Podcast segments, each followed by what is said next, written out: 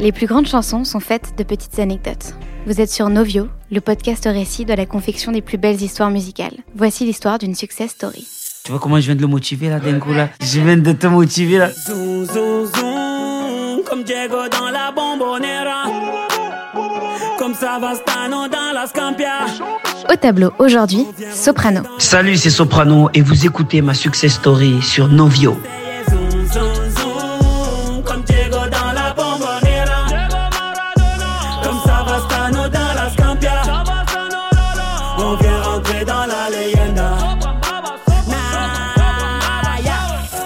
L'incroyable histoire de Soprano commence dans les quartiers nord de Marseille.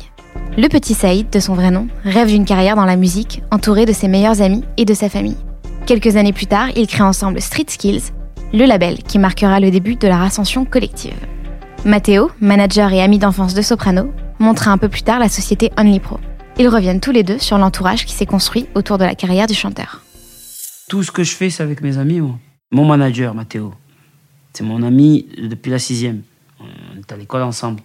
Euh, lui, c'est mon, euh, c'est mon cousin. Depuis, depuis toujours.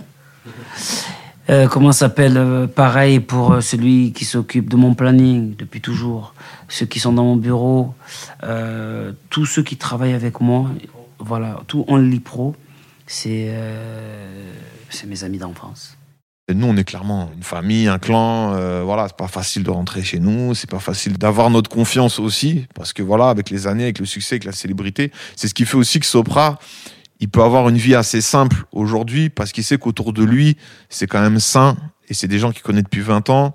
Et en 20 ans, même s'il y a des hauts, il y a des bas, euh, il y a une fidélité qui se fait sur la longueur. Et comme euh, moi, je fais en sorte que tout le monde essaye de grandir et de s'épanouir, bah forcément, ça fait, au bout de 20 ans, ça fait plus de compétences, ça fait plus de, de gens qui ont, qui ont réussi, qui ont grandi. Donc ça sert l'ensemble, quoi. Ça te permet de garder les pieds sur terre. Euh, eux, quand ils me voient, ils, ils voient Saïd. Ils voient rien d'autre. Ils voient toutes les, les, conneries que j'ai faites que les gens ne voient pas. Euh, et après, il y a aussi un autre truc, ça me permet de pouvoir mieux organiser ma vie. Le fait qu'on soit ensemble, quand moi je suis pas là, mes enfants, ma femme, tout ça, eux, ils, connaissent mes parents. Donc on arrive à gérer tous ces, ce, tous ces trucs-là pour que je puisse, moi, continuer à travailler, à, faire, à promotionner mes disques et à préparer mes concerts et même partir en tournée. Ça, c'est parce qu'on est ensemble. Et je trouve que hum, c'est beaucoup plus beau de faire ce genre de truc avec les gens avec qui tu as grandi. Parce que le plus important, c'est pas le but, c'est l'aventure que tu vas vivre. On était petits en plus, hein, je disais, et eux, ils me croyaient pas. Eux tous, hein. Ils me croyaient pas, mais moi, j'aurais dit. Vous allez voir, on va tous habiter à côté, on va tous travailler ensemble, et, euh, et nos enfants, ils vont grandir ensemble. C'était la phrase que je disais. Et maintenant, ben, c'est pareil. On habite tous à côté, on est tous à Marseille. Nos enfants, ils grandissent ensemble.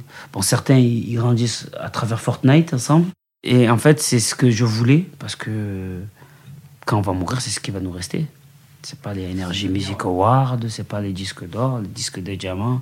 Ce qui va nous rester, c'est les souvenirs qu'on a eu en concert, les souvenirs entre nous. Parce que quand nous, on part en tournée, on est en colo. hein. Dans le tourbus, c'est la colonie de vacances. Ah, on est tous ensemble, on est dans le tourbus, euh, ça écoute la musique tout le long, c'est, ça vanne tout le monde, mais c'est des vannes qui, en plus, il y a des fois, il y a des vannes qui durent, qui sont là, qui datent de 2010 ou 2000, 2000 tout court. Donc, du coup, c'est une ambiance un peu, un peu spéciale. Des moments, il y en a plein. Mais au final, les moments que je préfère avec Saïd, c'est quand je vais chez lui le lundi matin.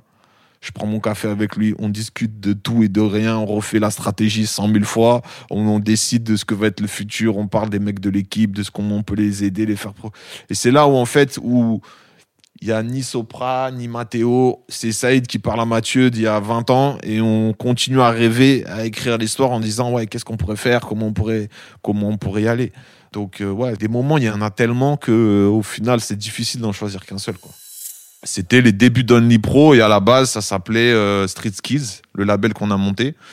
On a directement monté une société parce que moi, je leur ai dit, euh, si on veut faire quelque chose de costaud et de pérenniser les choses, il faut que on ait une société, pas une association, sinon ça va être galère, on va attendre les subventions, les trucs et tout. Donc ils m'ont dit OK. Et là, pareil, on a, on était quatre. Et je leur ai dit bon bah si on veut produire nos premiers projets, si on veut aller plus loin, il faut qu'on mette de la thune. Et donc je crois que c'était 7500 euros et qu'on a divisé en quatre. Donc il y, en avait qui avaient de la thune, hein, qui travaillaient, mais j'y travaillais, moi je travaillais, Sopra il, travaillait. Non, Sopra, il avait ses avances, mais pour le coup, euh, il, avait, les avait pas tout de suite, je crois. Enfin, je me rappelle plus bien. Il y en a deux qui avaient la thune et deux qui l'avaient pas. Et ceux qui, avaient, l'avaient pas, plutôt que de dire ouais, c'est bon, je les mets, c'est pas grave et tout, je leur ai dit non. Si ça pète dans 10 ans, faut pas que ça soit flou entre nous et qu'on puisse dire ah ouais, non, non, non. Donc ceux qui ont pas l'argent, ils vont faire un emprunt à ceux qui l'ont pas et rembourseront tous les mois 75 ou 100 euros. nanana, nanana. Et donc on est parti sur ces bases-là. Et on a commencé à, faire euh, les premiers projets officiellement, parce qu'avant tout était dans la boîte à chaussures, on mettait des sous, on vendait. euh. et après, euh, on, a, on a un peu galéré. Ça a été dur les premières, la première compilation, on n'a pas gagné beaucoup d'argent. On n'a pas perdu, mais j'ai quand même eu pas mal peur. Et on a lancé une deuxième compilation qui s'appelait Main pleine de ciment 2. Parce que le but, c'était de construire un empire, donc on était dans la construction. Et euh, qu'on a vendu à presque plus de 10 000 exemplaires. Sauf que euh, on a failli fermer le label tout de suite parce que euh, on était payé à, je crois, 90 jours fin de mois. Et donc, du coup, on faisait toutes les avances de trésorerie. Moi, j'avais plus d'argent. J'avais le banquier à la gorge qui me disait Oui, comment c'est pas normal Et je lui disais Attendez, attendez, attendez, attendez. Et euh, jusqu'au jour où, enfin, j'ai réussi à driver le banquier pendant quatre mois. Jusqu'au jour où on a touché le premier chèque. Et là, il a vu que c'était sérieux. Et puis, l'aventure, elle est partie, quoi.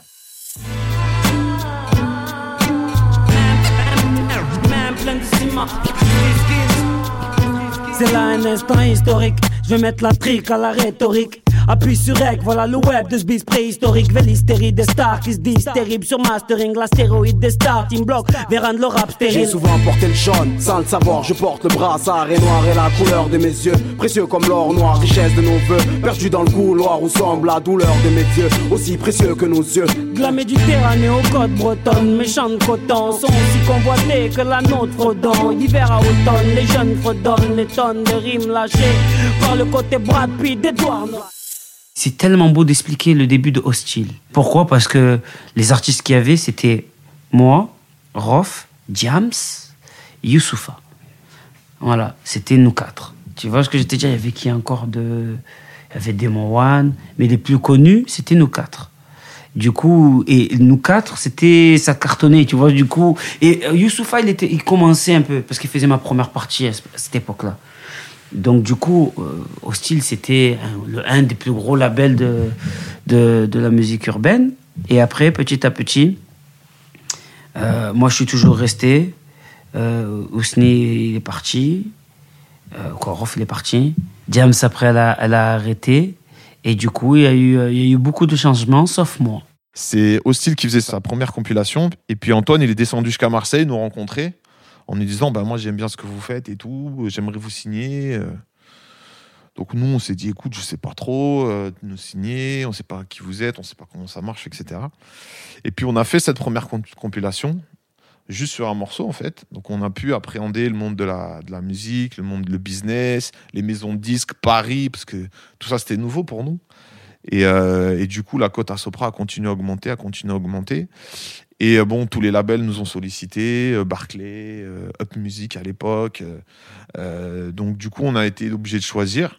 On est allé chez Hostile parce que c'était le premier à, nous avoir sollicité, parce qu'on a eu un bon feeling, parce qu'à l'époque, c'était un label qui, fonctionnait fort. Puis je sais pas, on a eu le feeling, on s'est dit, ouais, il y a un truc qui passe. Il y avait Benjamin Chulvanige à l'époque aussi qui était là-bas. Et puis on s'est bien entendu. moi, je leur ai clairement fait comprendre qu'on était indépendant. Donc on voulait gérer nos affaires sans, sans avoir d'intervention euh, euh, tout le temps. Qu'on était à l'écoute des conseils parce qu'on n'avait pas énormément d'expérience, mais qu'on avait quand même une idée précise de ce qu'on voulait faire. Et ça s'est monté comme ça. Je m'appelle euh, Woody Amedor. Je suis le directeur général de Rec 118, que j'ai fondé au sein de Warner, donc il y a presque 4 ans maintenant. Et je dirais, mon rôle, bah, c'est avec toute l'équipe Rec 118, c'est de manager toute l'équipe pour qu'on repère un certain nombre bah, d'artistes, qu'on les développe, qu'on leur permette de rencontrer leur public, de connaître le succès qu'ils méritent. Et je dirais qu'une fois que, pour ceux qui ont déjà pu rencontrer leur public et, rencontrer le succès, bah, c'est de faire en sorte que ça perdure dans le temps et que ça puisse devenir euh, peut-être encore plus gros et qu'ils puissent rencontrer encore plus de gens. Alors Sopra, je l'ai connu à l'époque où j'étais euh, chez EMI, euh, qui entre-temps depuis a été racheté par Warner, hein. mais je l'ai connu à l'époque où j'étais chez Hostile. J'étais euh, chef de projet chez Hostile.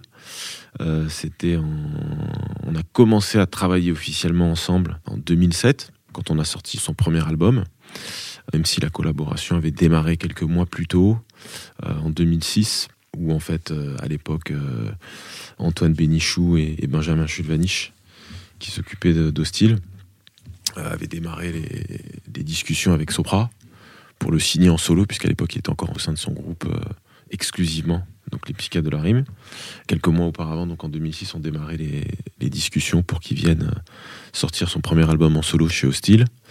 Et du coup, on avait sorti en printemps 2006, on avait sorti une compilation qui s'appelait Hostile 2006, sur laquelle Sopra avait euh, fait un, morceau solo qui s'appelait Moi j'ai pas. Et euh, quelque part, voilà, c'est là où on a commencé vraiment notre collaboration professionnelle avec Sopra sur cette compilation.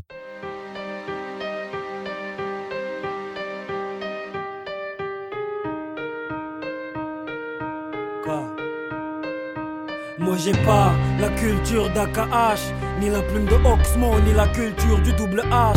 Moi j'ai pas la créatine de 50, ni la femme de Jay-Z. Moi j'ai pas les dents en or de Joey, ni les rangs de Cool Chain, ni la MPC de Dr. Dre. Moi j'ai pas la lipo de Missy, moi j'ai pas les bleus de Mélanie, moi j'ai pas. Si on veut vraiment revenir en arrière, la première fois où je l'ai rencontré physiquement, euh, c'était, si je dis pas de bêtises, je crois que c'était 2002 peut-être, je sais plus. Euh, ou peut-être même avant 2000, enfin entre 2000 ou 2004, je sais plus, 2002 ou 2004, parce qu'en fait, euh, il avait à l'époque, j'étais sur un label indépendant qui s'appelait Nouvelle Donne. On s'occupait d'un artiste qui s'appelait Olkari, sur lequel Sopra avait fait un feat. Et la première euh, rencontre en fait qu'on avait eue, c'est qu'il était venu participer à un Planète Rap. Donc je me souviens, il était venu à nos bureaux et on avait fait un trajet ensemble de donc c'était Montreuil, de Montreuil jusqu'au Planète Rap en voiture. C'est la première fois où on s'est vraiment rencontrés. On a discuté un peu. Et si on veut encore remonter, mais on s'en est rendu compte des années après avec Sopra, on s'en est rendu compte, je crois, il y a 2-3 ans. On discutait.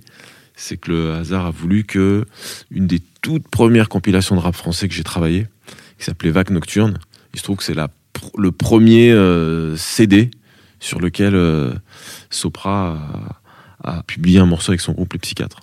Mais ça, on s'en est rendu compte il y a trois ans et ça date, je crois que c'était en 80. Je crois que c'était 98 ou 99. C'était la première compilation de rap français que je travaillais à l'époque. Et c'était la première fois que nous, on avait une chanson à nous sur un CD. Et lui, il travaille dessus. Et, dix ans plus tard, il travaille sur mes projets et il reste avec moi jusqu'à la fin. T'imagines quand même, c'est un truc de fou l'histoire. C'était, euh, ouais, mais on se connaît, on s'était jamais vu. Moi, la première fois que je l'ai vu, j'avais fait un morceau avec un rappeur qui s'appelle Hulk Henry.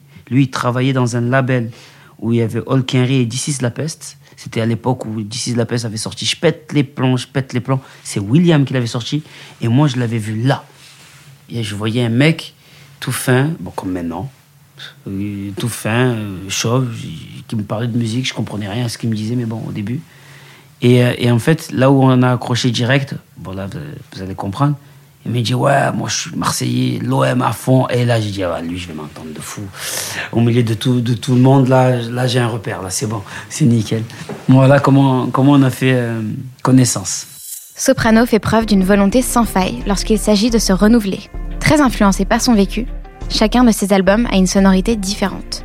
Il revient sur ses albums et nous parle de son évolution depuis les psychiatres de la rime. Oui, j'ai vu l'évolution depuis psychiatre à aujourd'hui il y a eu 50 millions de transformations dans la musique urbaine. Je pense même, mais après, il y a quelqu'un qui m'a dit un truc en interview aujourd'hui, que le style que, que le rap français a aujourd'hui, c'est ce que moi j'avais il y avait à l'époque parce que je rappais, chantais. Maintenant, tous y chantent. Même Booba. Même le plus hardcore, il, chante des chansons sur, sur les arcs-en-ciel.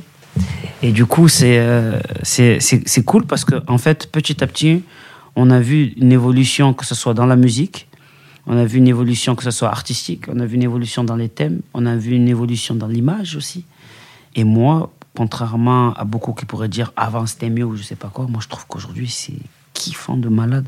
Parce que si tu veux tel ou tel style, ben maintenant tu peux le trouver. Si tu veux de la poésie, tu peux le trouver. Si tu veux du hardcore, tu peux trouver. Tu peux du familial. Si tu veux un peu de, de, de engagé, tu peux trouver, conscient. Alors qu'avant, peut-être, c'était beaucoup plus compliqué de trouver tout ça. Un il y avait une mode Là, en, ce moment, c'est la mode des samples euh, jazz. À un moment, c'était c'était la trappe. Après, à un moment donné, c'était la mode du comment s'appelle d'avoir des thèmes engagés. Après, on a eu la mode du sample pop avec la Funky Family qui était arrivée en prenant des samples des années 80. Et ça, c'était, ça ne pouvait pas être autrement. Aujourd'hui, il y a tout tout, tout. En plus, c'est mélangé avec le funk, c'est mélangé avec la, musique latino, c'est mélangé avec le reggae, c'est mélangé avec la variété française, c'est mélangé avec tellement de choses. Moi, j'ai toujours su que Sopra, il avait un talent. Un, talent, mais euh, si tu veux, euh, c'était pas intéressé. C'était quelqu'un qui était talentueux naturellement, qui était très travailleur, donc ça, ça ne faisait qu'augmenter son talent. Et puis il avait quelque chose. Quand il montait sur scène et qu'il prenait le micro, on sentait qu'il était en train de se passer quelque chose par rapport à tous les autres rappeurs. Alors, quand il était avec son groupe, ça se voyait moins parce qu'ils avaient une complicité les trois et c'était vraiment les trois sur scène plus le DJ. Mais les trois sur scène, il y avait une complicité, c'était une entité. Mais quand il se retrouvait tout seul dans des freestyles ou dans des open mic, parce qu'à l'époque ça existait encore, on voyait tout de suite quand il montait, de par sa voix, de par son attitude, de par son flow, de par sa détermination aussi, parce que on le voit, mec sympa, cool et tout, mais c'est quelqu'un qui est quand même extrêmement déterminé à arriver à ses fins. Et dès ce jour-là, j'ai su qu'il y avait un gros potentiel. Et au-delà de ça, il y a toujours eu une, une, aventure humaine entre nous qui fait que cette alchimie-là, elle a permis de surmonter beaucoup de difficultés. On se rendait pas compte qu'on était en train de galérer. Et du coup, ben, ça facilitait les choses, etc., etc. Et puis, Sopra, c'est quelqu'un d'extrêmement productif, d'extrêmement créatif. Et il n'a jamais euh, rechigné à la tâche. Il s'est dit, OK, j'y vais, je continue, etc., etc., quoi. Moi, je kiffe la musique. Et j'aime pas faire la même chose que j'ai fait euh, hier, en fait. Ça veut dire que, par exemple, mon délire, je dis toujours à William, il me prenait pour un fou depuis le début, mais j'ai dit, chaque single qu'on sortira, il ne faut pas que ce soit le même style de morceau.